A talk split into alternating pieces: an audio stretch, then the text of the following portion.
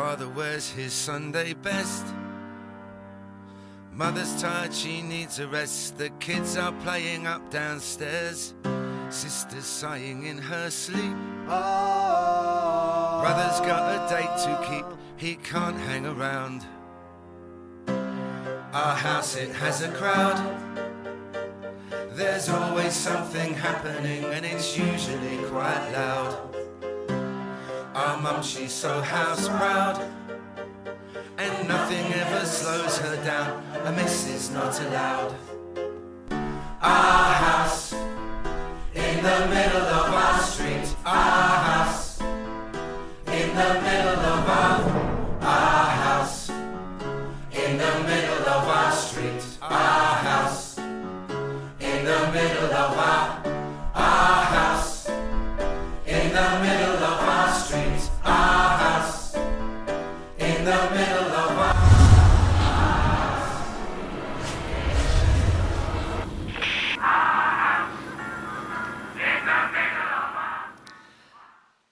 Estamos terminando Primera de Timoteo. Hoy terminamos Primera de Timoteo. ¿ya? Así que hemos estado en esta carta desde septiembre. ¿sí? Fue un tiempo, ha sido un tiempo interesante de descubrir algunas cosas. Eh, hemos estado viendo cómo Pablo le da instrucciones a Timoteo y cómo esas instrucciones tienen todo que ver con cómo nosotros como iglesia debemos vivir, debemos funcionar, debemos llevar adelante el ministerio. Eh, hay instrucciones que tienen que ver directamente con las responsabilidades pastorales de Timoteo en la iglesia de Éfeso, pero aún esas instrucciones sabemos que indirectamente también eh, tienen implicaciones para nosotros. Y hay N instrucciones que son la mayoría, que a través de Timoteo son para la iglesia en realidad y nos damos cuenta claramente de eso. Así que estamos llegando al final, pues, ¿sí? Nos despedimos de Timoteo por ahora, ¿sí? Tal vez vamos a la segunda carta algún día, no lo sé. Tal vez, tal vez. Eh, pero según la planificación que hicimos, no este año. Así que... eh, y en este fin de esta serie, eh, estas palabras de, de- Pablo a Timoteo son muy importantes. Vimos la semana pasada eh, con nuestro presbítero Héctor, vimos ese pedacito que nos saltamos ahora, ¿cierto? Eh, y vimos al respecto de, perdón, vimos con Vinicius, con nuestro presbítero Vinicius, lo vimos hace dos domingos atrás, este pedacito del 17 al 19, versos 17 al 19. Así que eso ya fue predicado en otro contexto. Y ahora entonces nos quedan solamente estas palabras finales para Timoteo.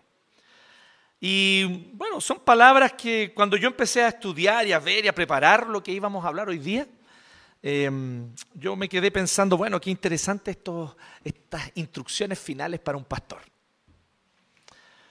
Pero después, porque eso me pasó por no leer atentamente. Ese es el gran problema que tenemos la mayoría de las veces con la Biblia, no leemos atentamente. Porque él le dice, eh, sí, tú en cambio, hombre de Dios. Lo que le está diciendo Pablo allí es lo siguiente, pero tú, como hombre de Dios, estas instrucciones no son para él propiamente como pastor. Si bien evidentemente tiene implicaciones directas y hay cosas que le habla de manera bien directa sobre el ministerio pastoral, pero no son para él como pastor. Para ti, Timoteo, como hombre de Dios, para ti, Timoteo, como un siervo del Señor, y por lo tanto, estas instrucciones y este llamado es para todos nosotros. Es para todos nosotros. Porque le está diciendo a Timoteo no como pastor, no como eh, parte del círculo apostólico, que era de hecho Timoteo, pero tampoco las instrucciones para ti como parte del círculo apostólico, le está diciendo para ti como hombre de Dios, te quiero dejar estas instrucciones. Entonces, no aplican exclusivamente a Timoteo, aplican a todos nosotros, a todo hombre, mujer, persona de Dios. Y el contraste es con los que él habló antes. Y ahí sí está el mensaje que tuvimos la semana pasada con el presbítero Héctor. Aquellas personas que lo que están buscando es un lucro material, personal y un beneficio personal a través del ministerio. Y entonces Pablo dice, pero tú, como hombre de Dios, ese no tiene que ser tu interés. Ese no tiene que ser tu foco.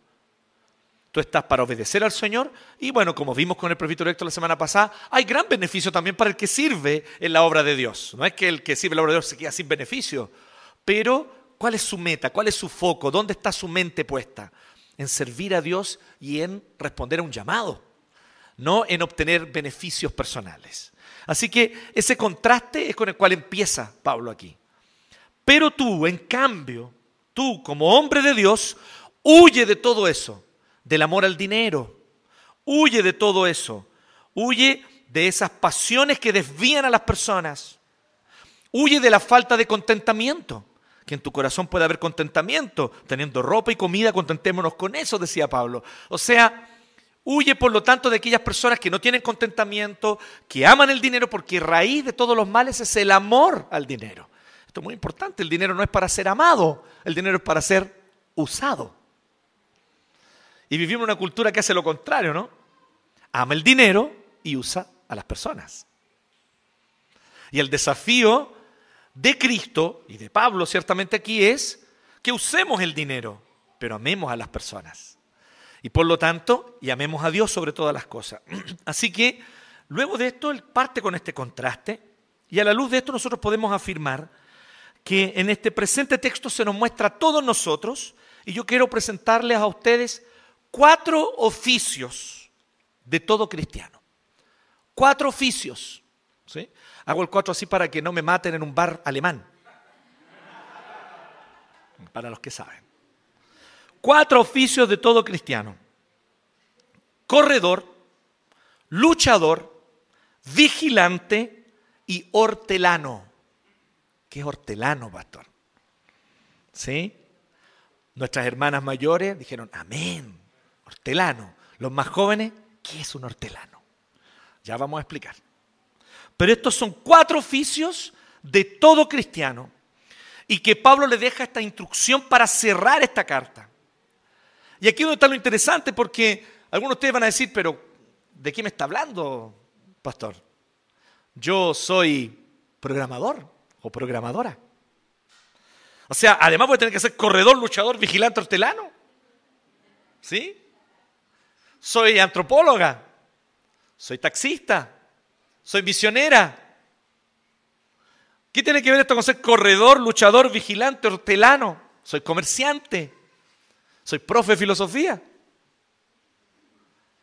Pero todos nosotros como cristianos somos llamados, convocados por Dios a estos cuatro oficios en un cierto aspecto que vamos a detallar aquí a partir de este texto.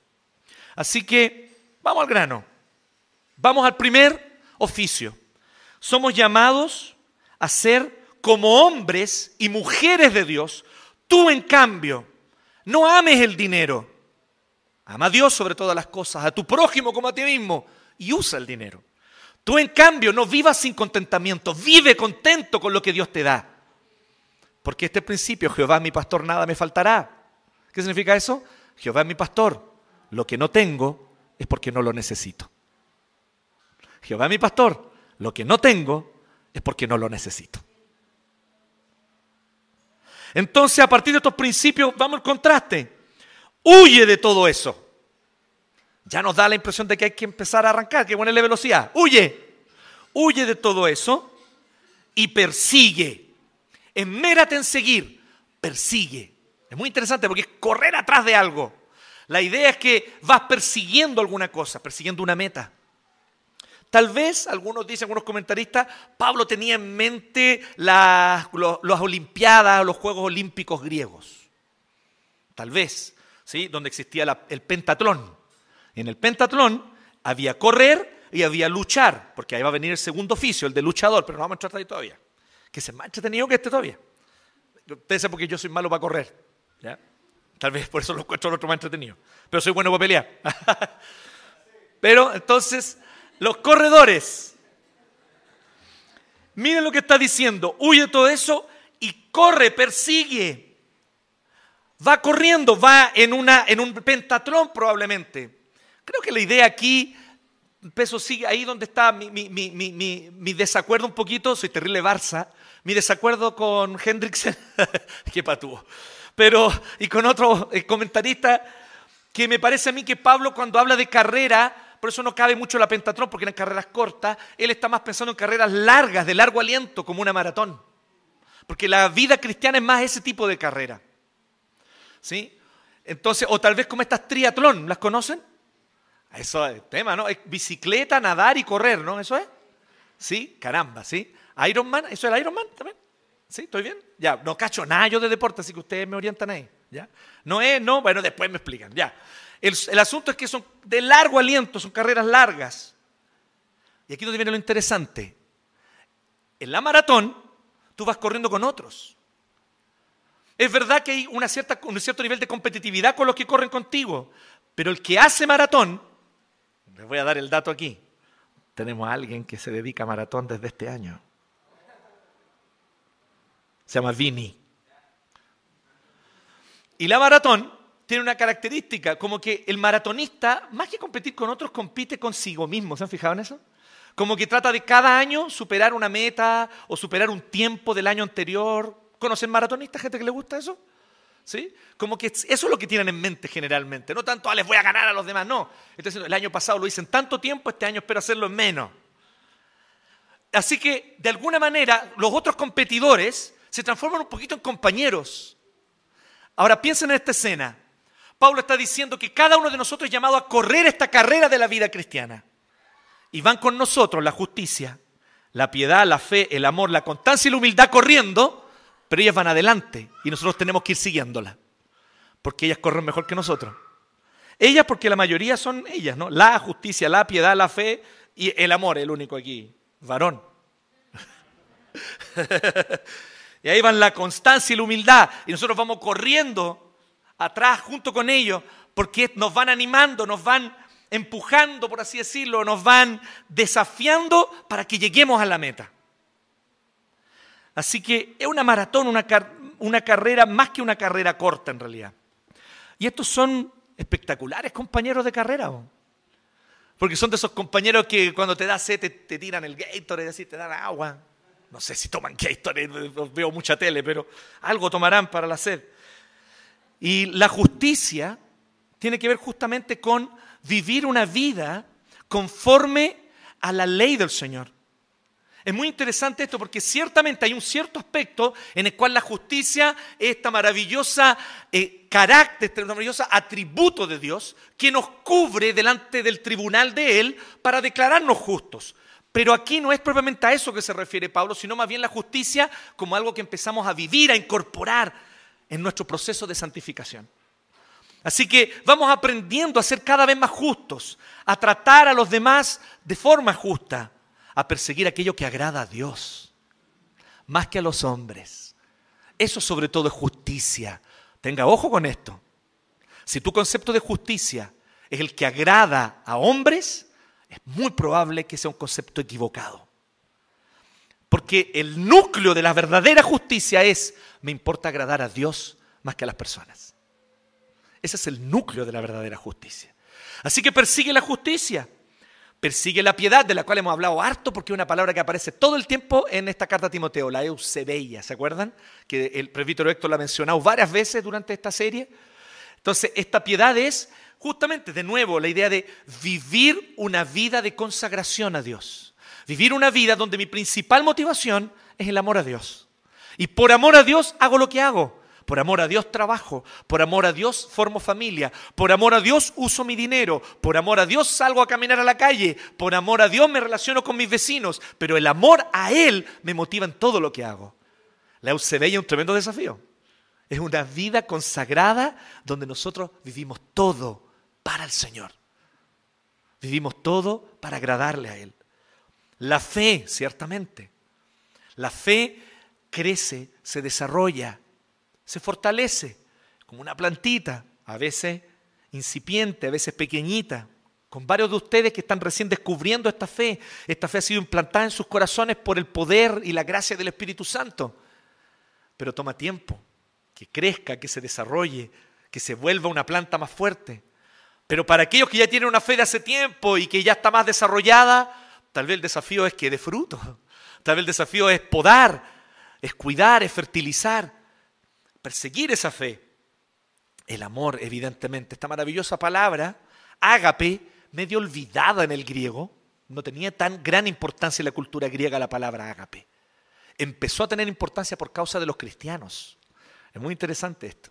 Al parecer los autores del Nuevo Testamento tomaron esta palabrita medio olvidada, que significa amor, pero no era la palabra que más se usaba para amor.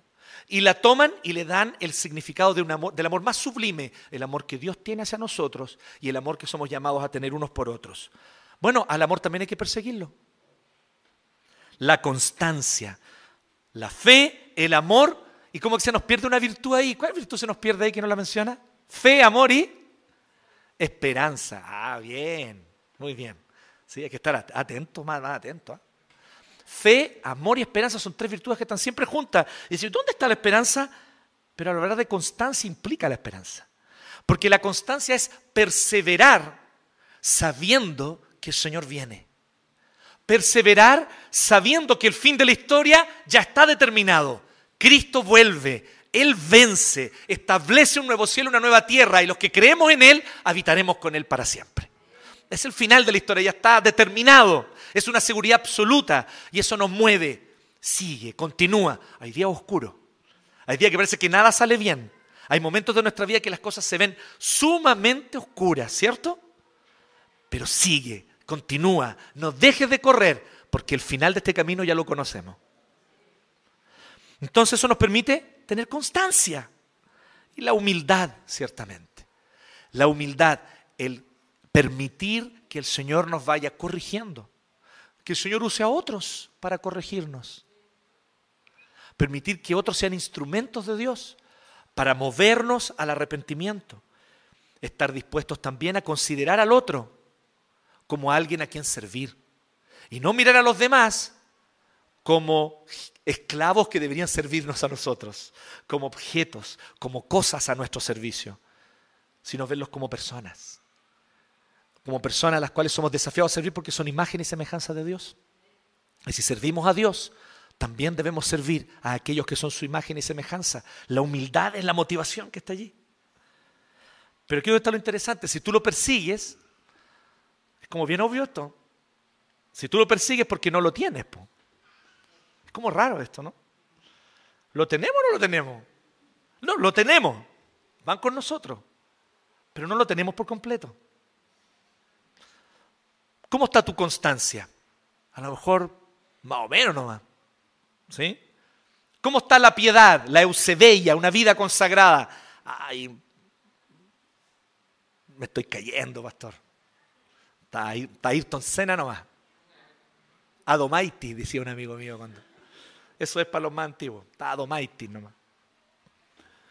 Entonces, nosotros nos cuestionamos, ¿será que lo tengo? Pero sí, estas cosas son cosas que el Señor pone en nuestro corazón por su Espíritu, que quiere que las persigamos, pero no las hemos poseído por completo.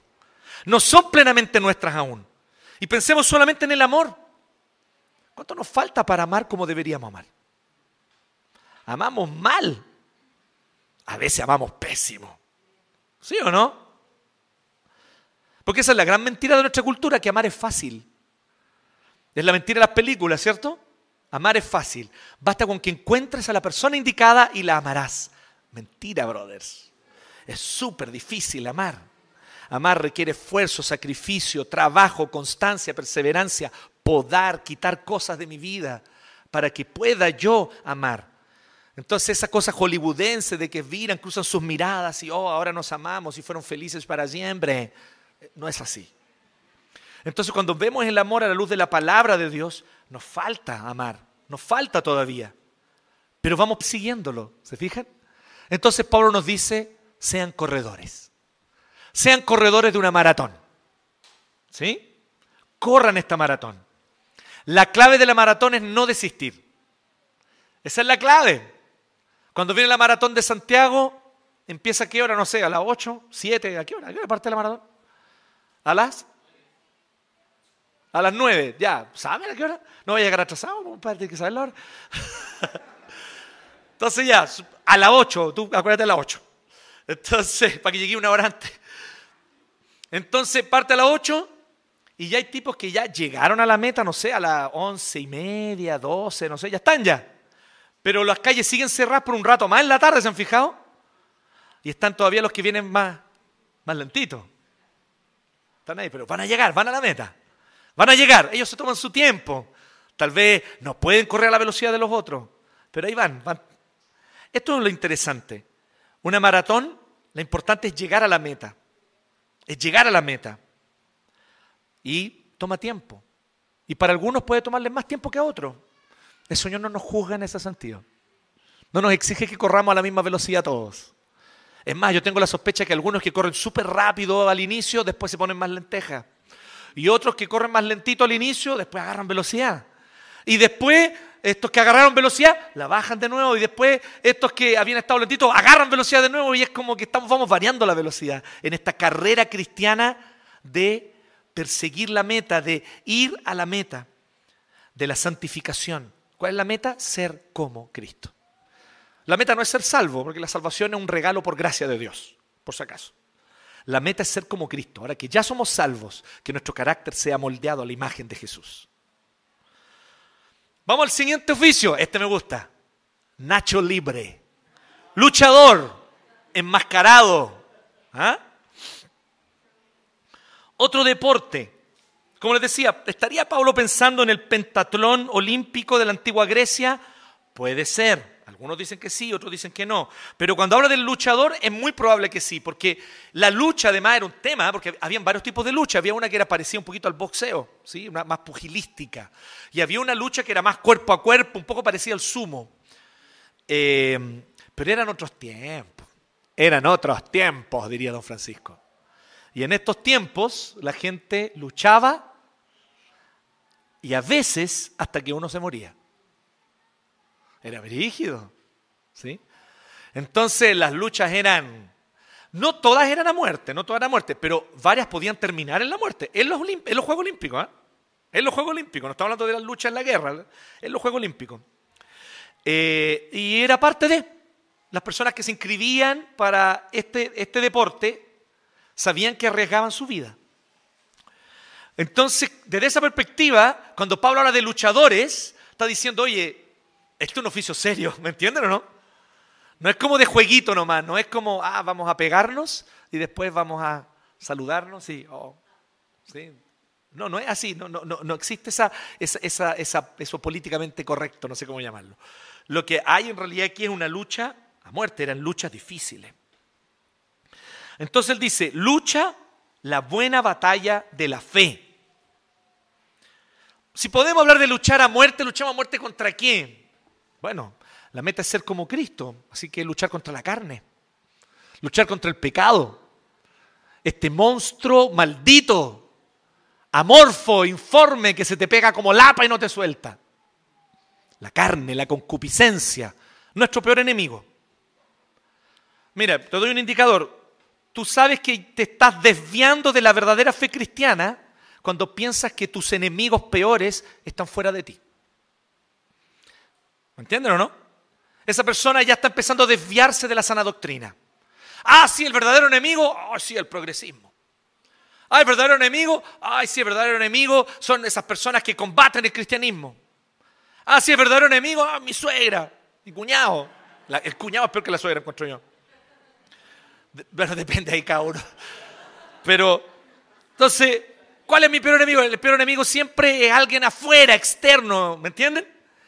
Cuando tú tiendes a pensar eso, que el peor enemigo tuyo como cristiano está afuera, ya te estáis desviando de la sana doctrina, porque bíblicamente es muy claro que tu peor enemigo eres tú.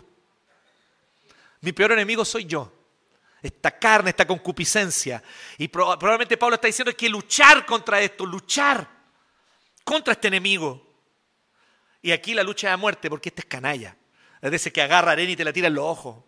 ¿Me entiendes? Estaba prohibido eso todo esto en las Olimpiadas, ¿eh? meter los dedos en los ojos.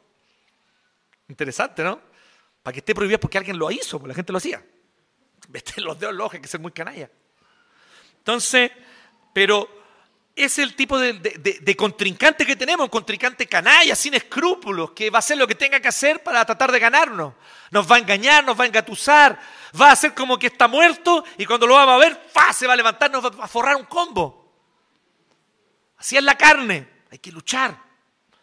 ¿Cómo luchamos? Haciendo tuya la vida eterna. Echa mano de la vida eterna, decía la reina Valera. Echa mano. No echa a mano, no. Echa mano, sin H muda. Echar mano, agarrar significa. Agarra la vida eterna, agárrala. Habían algunas luchas en las Olimpiadas griegas que era con escudo y espada, con armas. Entonces tal vez Pablo está pensando en estas luchas. Agarra el escudo, agarra la espada y disponte a luchar. Agarra la vida eterna. Puede ser. Puede ser que él esté pensando, porque el concepto también es de asir, de poseer. Tal vez está pensando en nutrirse de la vida eterna. Un luchador tenía que estar bien alimentadito, bien alimentado. ¿sí? La dieta del luchador, para mí es mi favorita. Sobre todo el luchador de sumo. ¿sí? Eh, los otros todos así como que cuidan su dieta. En cambio, el luchador, ¿has cachado no? Se come así el plato de fideo. Porque el luchador tiene que estar, ¿sí? Tiene que estar fuerte. ¿Sí? Caldo de pata, caldo de pata, hermano. Maravilloso. Así que el luchador tiene que nutrirse, a lo mejor se está refiriendo, posee la vida eterna, nútrete de ella, que te fortalezca. Puede ser. Tal vez Pablo está pensando en otra cosa. Está pensando que la vida eterna es un luchador que viene a luchar contigo. Así que agárralo y tráelo para el ring para que pelee contigo. Podría ser o no, como las luchas libres, ¿se acuerdan o no? Cuando venían y llamaban al compañero y se metían los dos a pelear, ¿sí? Típico que hay siempre gemelos en las luchas libres, ¿se han fijado, no? Entonces los gemelos se ayudan. Se enoja el hermano porque le pegaron al hermano y, entra al ring y ahí después son dos peleando contra uno. A lo que se esté refiriendo Pablo, lo importante es que este detalle, la vida eterna, miren este, esto que está diciendo Pablo, no es solo algo futuro. Es algo de lo cual podemos gozar sus beneficios ahora ya. Eso es lo interesante.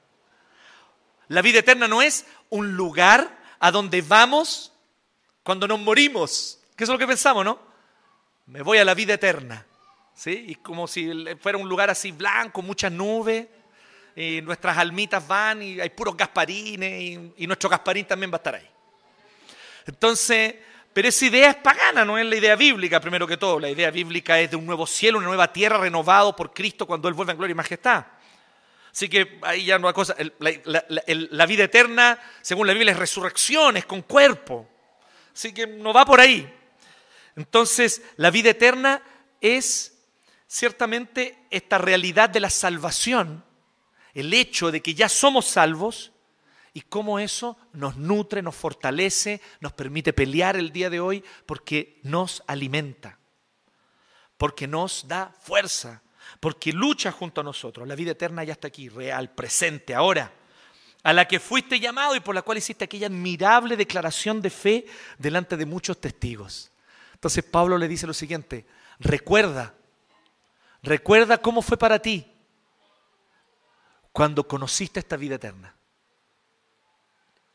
Cuando al fin el Señor se manifestó a tu vida y a tu corazón y te dijo que eres salvo. Recuerda eso. Recuerda cuando te paraste ahí en la iglesia y hiciste una profesión pública de fe diciendo amén. Cuando el pastor te preguntó si crees que Jesucristo es tu único y suficiente Señor y Salvador. ¿Se acuerdan ustedes de eso? ¿Sí? A los que fueron bautistas además los metieron a la agüita ahí. Los metieron a la piscina ¡fua! y salieron. Más, más se deben acordar, pues. Más, ¿cierto? Sí, dice la Tadita. Sí, está bien, bacán, súper. Pero el punto de Pablo es recuerden ese momento, recuerden cómo fue para ustedes hacer su profesión de fe. ¿Sí? Yo me acuerdo cuando, cómo fue mi profesión de fe. ¿Y saben por qué me acuerdo? Porque yo estaba ansioso por tomar por primera vez la cena. Yo había visto toda mi vida que tomaban la cena. Y a mí todavía no me tocaba. Y al fin había tenido un encuentro con el Señor, convicción de pecado. Así que hice catecúmeno. Y cuando terminé catecúmeno, me presenté, hice mi profesión de fe, y yo estaba, pero en llamas. Por primera vez sirviéndome la Santa Cena. Recuerda esa profesión de fe. ¿Cómo fue para ti declarar que Jesús es tu Señor? Recuerda cómo fue para ti encontrarte con esa salvación.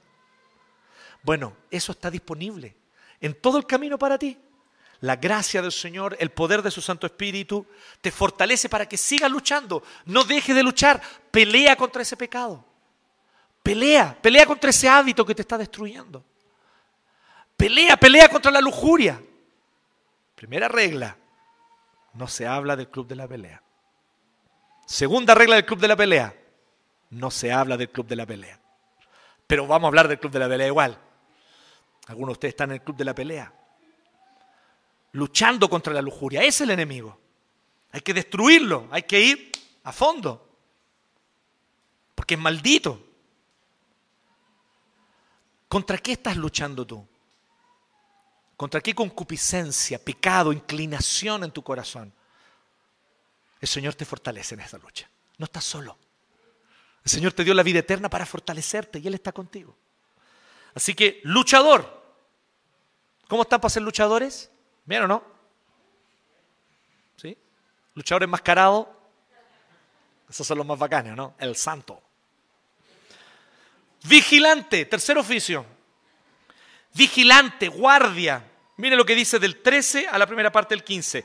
Teniendo a Dios por testigo, el cual da vida a todas las cosas. no es casual esto, Pablo escoge bien sus palabras. Toma a Dios por testigo, que es el preservador de la vida y de la creación. Y a Cristo Jesús, que dio su admirable testimonio delante de Poncio Pilato. Te encargo que guardes este mandato sin mancha ni reproche hasta la venida de nuestro Señor Jesucristo. Guarda, cuida este tesoro. Este tesoro es la buena noticia de salvación.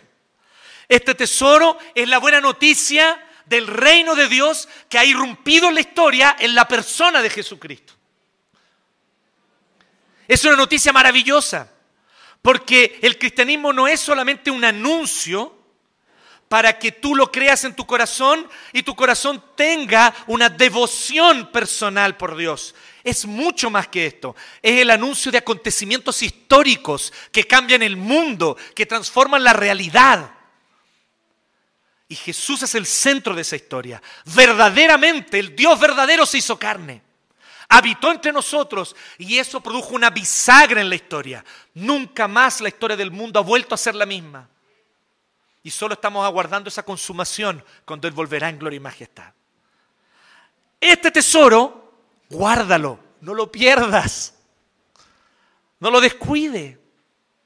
Guárdalo como un vigilante. Vigila una bóveda. Podemos pensar tal vez, un tesoro que está allí. Y mira el ejemplo que tienes a Dios. Dios preserva la vida hasta el día de hoy. Nosotros hacemos puras, puras maldades con la creación, ¿o no? Nos mandamos puros condoros. Y Dios igual ahí ya la mantiene. Vino la pandemia andaban los delfines en los canales de, Venecia. No sé si era verdad eso. Yo, ¿Ustedes vieron ese video, no? Oh, andaban, volvieron los animalitos. Alimanitos. Entonces, nosotros somos llamados a ser como el Señor que cuida, preserva lo que Él creó. Pero también como Jesús que teniendo todo humanamente, humanamente, teniendo todo para decir, estoy delante de Poncio Pilato, este compadre tiene en mi mano, o sea, en su mano, perdón, mi vida, no, mejor me voy a hacer el gil, no voy a dar el testimonio que tengo que dar. Jesús no dudó, dio el testimonio delante de Poncio Pilato sabiendo que eso le iba a implicar la muerte. Dio su testimonio valientemente, así también somos nosotros llamados a anunciar el Evangelio el momento es que va a ser súper impopular. Va a haber gente ahí que no va a querer escuchar eso. Ya me viene a hablar de ese Jesús. Ya me viene a hablar de tu Dios. Se me tenía hasta acá. Pero somos llamados a preservar este tesoro, a seguir anunciándolo, a seguir amándolo, atesorándolo. Cristo Jesús mantuvo su misión. No se detuvo en su misión, ciertamente, no se detuvo. Nosotros también somos llamados a hacer lo mismo. Así que, guardia, vigilante, tercer oficio. ¿Cómo son ustedes para vigilar? Más o menos. ¿Cómo son para quedarse despiertos en la noche? Algunos de ustedes son secos para quedarse despiertos en la noche cuando un carrete. Pero cuando es para trabajar, ¿Ah? quedarse despierto ahí para vigilar, guardar, no es fácil. Es un oficio difícil. ¿Sí? requiere disciplina, mucho café, El Señor nos dio café. Él es bueno, es misericordioso. Pero somos llamados a vigilar, a guardar. Y aquí pasa algo que típicamente le pasa a Pablo en sus cartas. Si usted ha leído las otras cartas de Pablo, lo ha visto. Pablo de repente está escribiendo y como que prende, así como... Se sale de tema porque el loco así... Algo le pasa así que su corazón se desborda y termina metiendo una alabanza entre medio. En momentos como nada que ver, ¿o no? Es como un síndrome de Tourette, pero de alabanza, no de, no de garabato. Entonces de repente está entusiasmado, de repente, y gloria a Dios, y el Señor sea alabado. ¿Sí? Sería bueno ese síndrome de Tourette. Estaría bueno. Creo que no va a ser el síndrome de que voy a tener yo si llego a tener eso, pero... Entonces, al único y bendito soberano, Rey de reyes, Señor de señores, al único inmortal. Cáchense esto. Que vive en luz inaccesible. Dios creó la luz. Así que Dios habita en un lugar que no es ni luz ni oscuridad. ¿Se lo pueden imaginar eso? Esa es la gracia, está más allá de cualquier imaginación. Él habita en luz inaccesible. ¿Por qué fue el que dijo hágase la luz? La luz que conocemos fue la que él creó. Él habita en luz inaccesible, a quien nadie ha visto ni puede ver. Ya.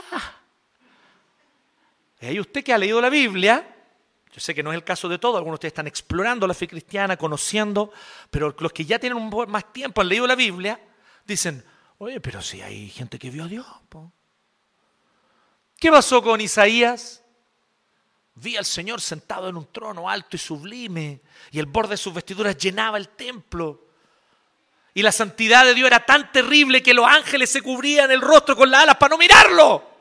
Y yo lo estaba viendo. Isaías está en desesperación. Agar, escapando de su ama con su pequeño bebito. Y el Señor se le aparece en el desierto le da agua y le dice, vuelve a tu sierva. Pero además la bendice.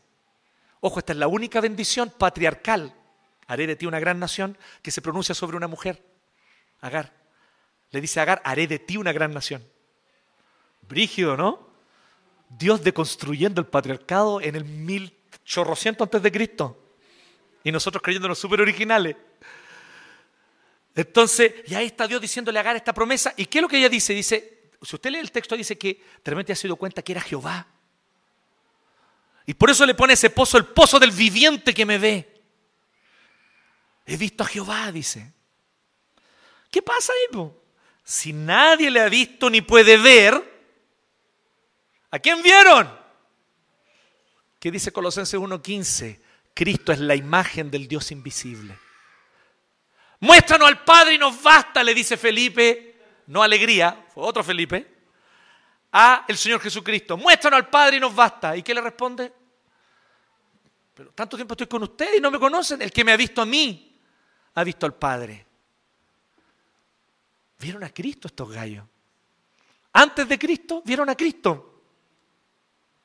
Corazones. Clink, clink, clink, clink, clink.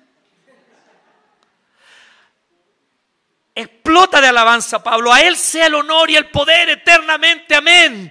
Y bueno, como les decía, y vuelve después. A los ricos de este mundo, la, la, la, la, la, que texto que ya nos predicó y ya nos expuso el presbítero Vinicius. Vamos al fin, al final de la carta.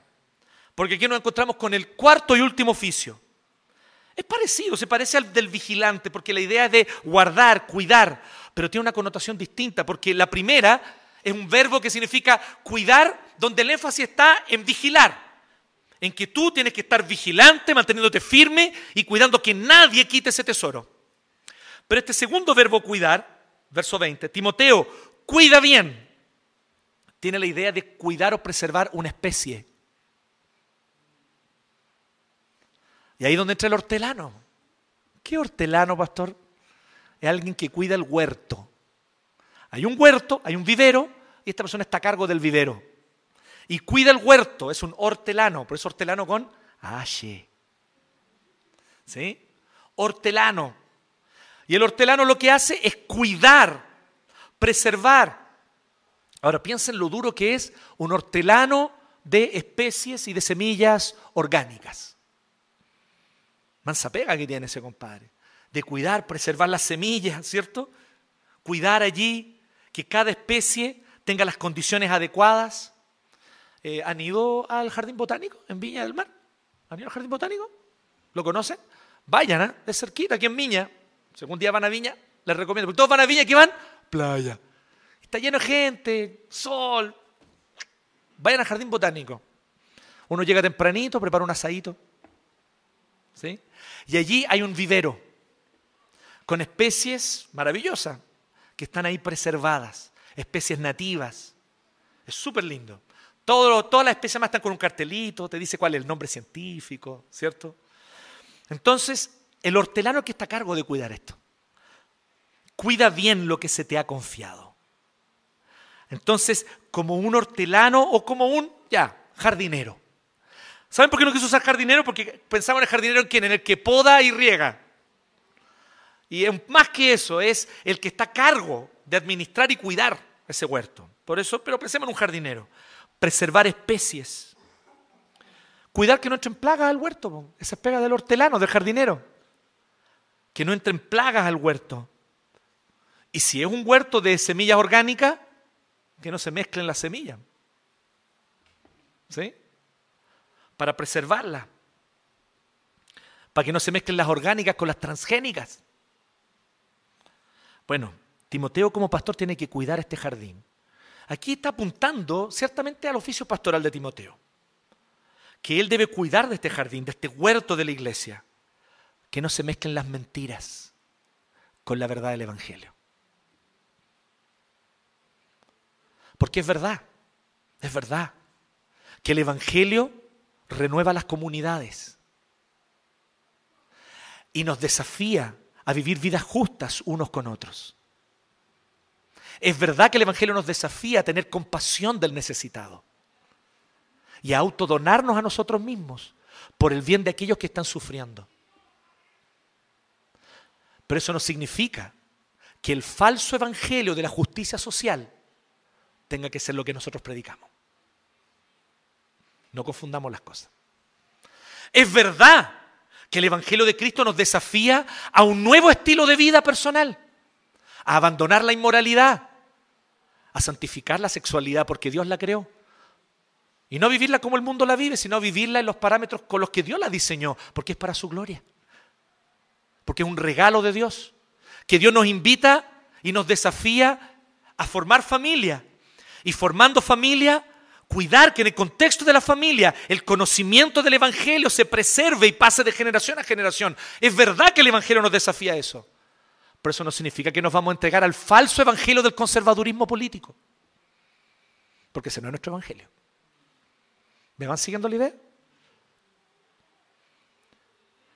Nosotros somos desafiados a mantener la fidelidad al Evangelio, que es mucho más de lo que cualquier ideología puede decir. Es mucho más completo, es mucho más pleno. Somos desafiados a eso. Y entonces, gracias al Evangelio, empezamos a ver conexiones donde este mundo polarizado no las ve. ¿Se acuerdan que hace un tiempo, por ejemplo, hablábamos de este tema de la inmoralidad sexual? Cuando Jesús en el Sermón del Monte habla de que el solo mirar a una mujer codiciándola cometió adulterio en su corazón es culpable de adulterio. Y decimos, oye, el parámetro de Jesús de invitarnos a una pureza sexual desde el corazón. ¿Cierto? Pero aquí es donde viene lo interesante. Que ese tipo de estilo de vida, de ética personal sexual, también se traduce en mayor justicia social. ¿Por qué? Porque dejamos de ver, sobre todo los hombres, en una cultura machista y patriarcal, a las mujeres como objeto. Y empezamos a valorarlas como sujetos de una sociedad que con sus oficios, sus profesiones y los dones que Dios les ha dado pueden bendecir a la humanidad y liderar en los espacios donde Dios le permite liderar, liderar donde Dios las pone para liderar. ¿Mm? Están echando de menos a la Merkel ahora en Alemania. Ahí nomás se las dejo. No diré nada más. Pero yo le echo de menos. Me gustaba verle las noticias cada cierto tiempo, tía Angela. Pues bien, Solo como un ejemplo nomás. Ustedes pueden tomar otros ejemplos. Como que las- el, mundo no es capaz de ver esas conexiones. Porque están polarizados, po. O es, o es la moralidad personal o es la justicia social.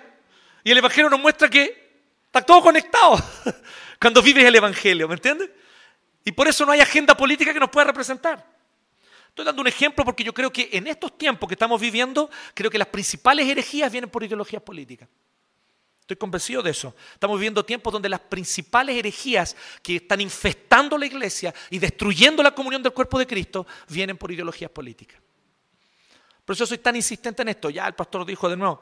Me gusta, hay una competencia. Cada vez que yo menciono ideología se toman un shot. Van a terminar curados. Le aviso el tiro. Debemos cuidar el corazón de mentiras, falsedades, ídolos. Por lo tanto, este llamado sí, hay un deber nuestro, pastor, presbíteros, ¿cierto? Cuidar la doctrina, cuidar lo que predicamos, lo que enseñamos, que sea el Evangelio en su pureza, como fue revelado por el Señor allí en la palabra. Con lo incómodo y lo que nos gusta. Hay que predicarlo entero. Lo que es acorde con las agendas de este tiempo y lo que no es acorde, lo que tal vez va contra la corriente. Todo hay que predicar el Evangelio y vivirlo. ¿Ok?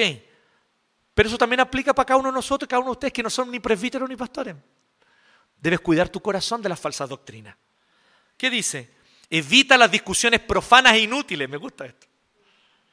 Evita las discusiones. Hay discusiones que no nos llevan a nada, ¿sí o no? Hay discusiones que no son inútiles. Y luego él dice, y evita las antítesis, dice literal.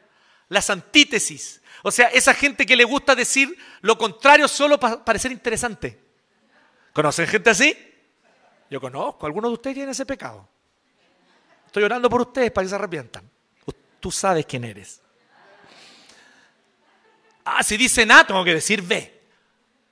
Para ser pulento, original, distinto. ¿Ah? ah, dijeron blanco. No, yo voy a decir que no es tan blanco, que es medio gris. Tenga o no tenga razón, pero la idea es parecer diferente. Bueno, esos son la gente que está empeñada en las antítesis. Cuidado con eso. Y dice más, y los argumentos de la falsa llamada ciencia, del falso conocimiento. ¡Wow! Hoy, Pablo escribió cuándo esta cuestión? ¿Lo escribió ayer? Lo escribió la semana pasada porque parece que está hablando de la situación que vivimos hoy día. De la ciencia, la falsa ciencia. Ya te vamos a dar, Jacobito. Espera un poquito. Ya agarró ya. Llévatelo nomás. es culpa mía eso, lo reconozco. Así que se llevó su pancito. Entonces, luego de este propaganda, ¿cierto? Comerciales con Jacobito, nosotros estamos desafiados, por lo tanto, a cuidarnos del falso conocimiento, de la falsa ciencia. De la falsa ciencia. Todo aquel conocimiento que va en contra de lo que Dios ha revelado. Ojo allí, queridos. Ojo allí. Hay cosas que tal vez hoy la ciencia dice, oye, pero esto es así, esto es asá, y contradice lo que dice la Biblia, la doctrina cristiana, aparentemente. Yo me acuerdo cuando hace, no fue tanto tiempo atrás, decían que no, que David nunca había existido. El rey David era un, como máximo un líder tribal. Hasta que aparecieron y descubrieron unas tablillas de arcilla que, de otra cultura que hablaban del rey David, de su ejército. Ah, loco, era rey de verdad. Era. Estaba ahí, la Biblia ya lo decía. Entonces yo tenía un profe que siempre dice que los científicos están creciendo en el conocimiento. A veces se equivocan, yerran. La verdadera ciencia tiene que ser así, dispuesta a reconocer sus errores y corregirlos. Si la ciencia no está dispuesta a corregir sus errores, no es ciencia. Entonces como que van escalando una montaña, la montaña del conocimiento, y van, a veces retroceden, avanzan, hasta que lleguen a la cumbre, y cuando llegan a la cumbre van a estar arriba todos los autores bíblicos tomando tecito. ¿Y por qué se demoraron tanto? Nosotros ya decíamos eso. ¿Me entienden? Así que relajen. Puede ser que parece que la ciencia está diciendo algo hoy día. Dale 20, 30 añitos más, que siga, que siga investigando la ciencia. Bacán. Precioso oficio todo esto, a ustedes que se dedican a las ciencias de todo tipo. Eh, eh, humanas, sociales, a las ciencias eh, exactas, como se les llama. Denle, avancen. Dejen, dejen que la ciencia siga avanzando. Pero también hay gente que de repente empieza a levantar agendas que no tienen ningún sentido científico. Y lo estamos viendo en estos días. Cuyo sustento científico, ok, son dos, tres puntitos. Pero de esos tres puntitos tratan de levantar un castillo enorme. No tiene por dónde sustentarse. Entonces también sea crítico de aquello que no es científico. Sea crítico de aquello que ciertamente es un, es un engaño. Porque algunos por abrazarla se han desviado de la fe. Así que estamos todos desafiados a eso, a ser jardineros, hortelanos. Cuida tu corazón, querida. Cuida tu corazón, querido. Cuida qué cosas estás creyendo. Por eso la Biblia es nuestra única regla. Me encanta esa frase. Es nuestra única regla de fe y práctica. ¿Qué significa eso? No significa que yo no puedo tener o beber de otras fuentes. Puedo beber otras fuentes. Puedo estudiar, conocer, investigar. Por supuesto, ojalá lo hagas. Pero al momento de hacerlo, tú tienes una regla para medir. Esa regla es la palabra. Lee lo que quieras. Aquí nos vamos a decirte, hermano, no lee eso. ¿Sí? Ah, no, la, la mucha letra mata. No le vamos a decir eso. Investigue, lea. Pero contraste. No lea solo los que le gustan y que están de acuerdo con usted. Lea los que te desafían también. Lea los que son de escuelas distintas a la tuya en la que tú fuiste formado. Y ábrete a conocer sus argumentos y a ver qué es lo que están diciendo. ¿Cierto? Y así vamos. Pero ¿cuál es la regla? Única regla. Es la escritura. Es la palabra de Dios. Bueno, para terminar, permítame volver al paréntesis de Pablo.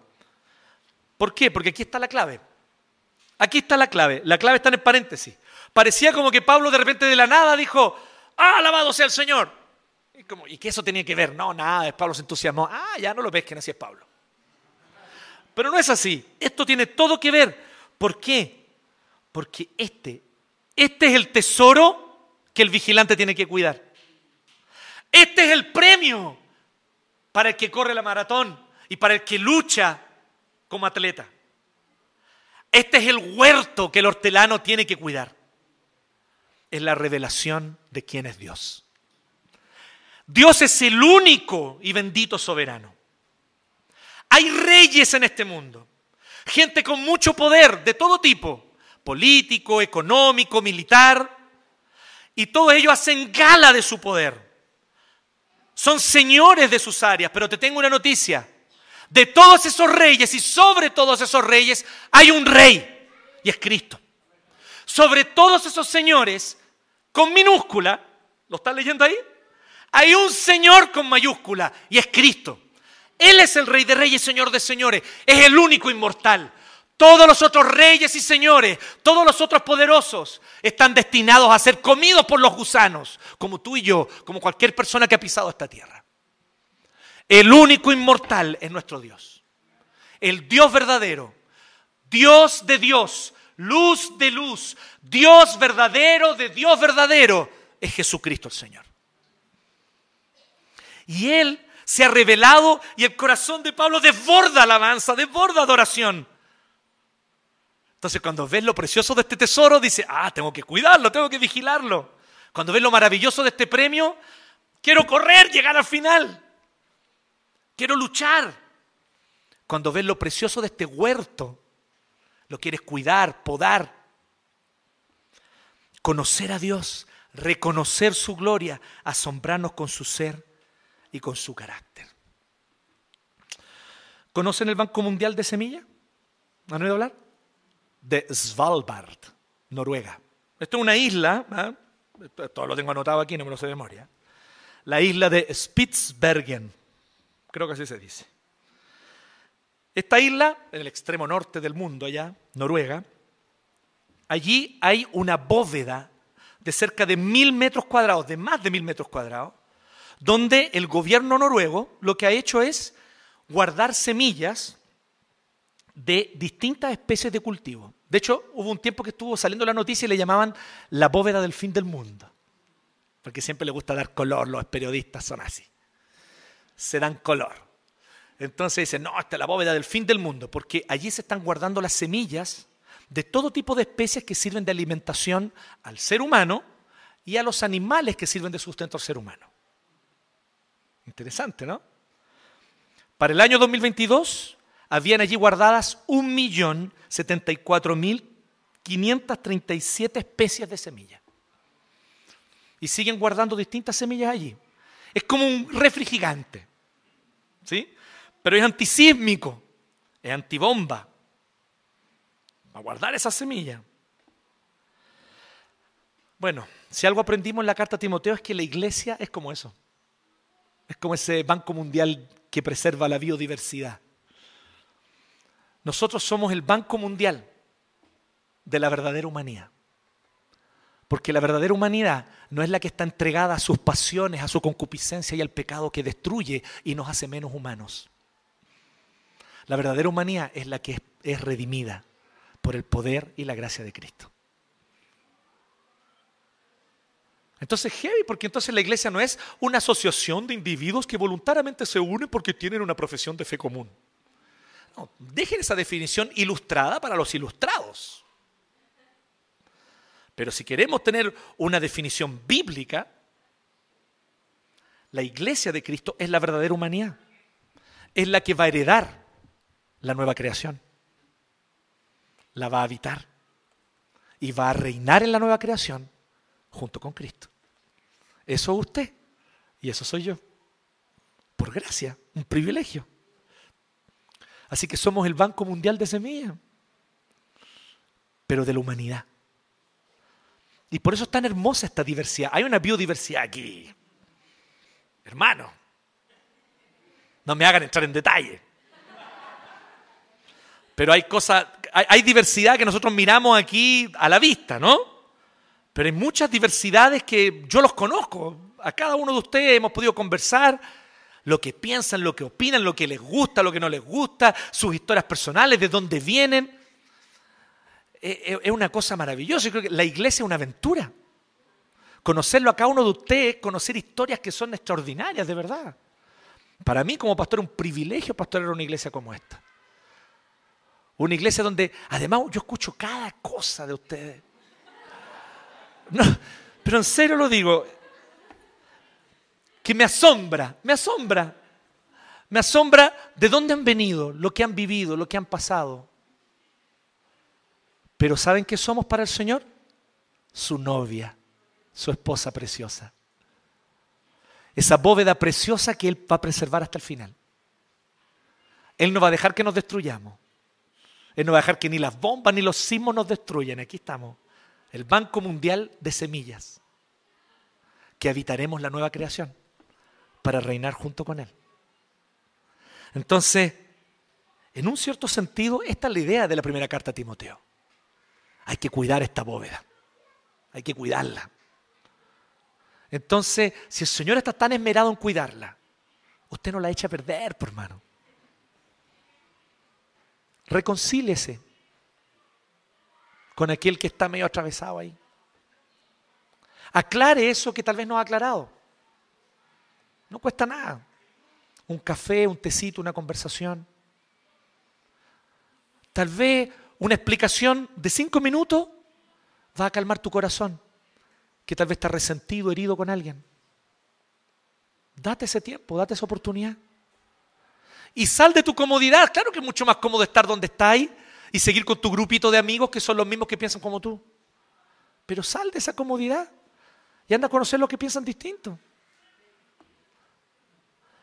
Invítalos a tu casa. O invítate tú a la casa de ellos, que también puede ser buena estrategia esa. Aprendamos a caminar juntos. nadie está diciendo que esto era fácil, no es fácil. Pero este banco de semillas tiene que ser cuidado, preservado. Y sobre todas las cosas, cuidemos con celo el Evangelio que se nos ha confiado. Y la mejor manera de cuidarlo, ¿saben cuál es? Predicándolo. Predicándolo, anunciándolo, diciéndolo, repitiéndolo una y otra y otra vez. Repitiéndonos unos a otros este Evangelio y contándoselo a otros. Es el desafío de 1 Timoteo. Que el Señor nos ayude a continuar con su propósito. Amén. Oremos. Gracias Señor por tu palabra, gracias Señor por este tiempo que tú nos diste en esta maravillosa carta del apóstol Pablo a Timoteo, que hoy nos edifica a nosotros como iglesia, escrita hace dos mil años, hace más de dos mil años, y aquí estamos nosotros siendo edificados por ella. Te rogamos, Señor, que esta palabra pueda, oh Dios, producir en nosotros el fruto esperado.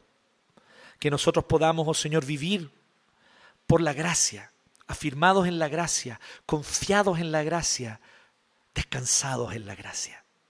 Y que allí, Señor, arraigados en esa gracia, el fruto que demos sea abundante, conforme al poder de tu Santo Espíritu, conforme al poder de tu misericordia. En el nombre de Jesús oramos y te pedimos esto y te agradecemos. Amén.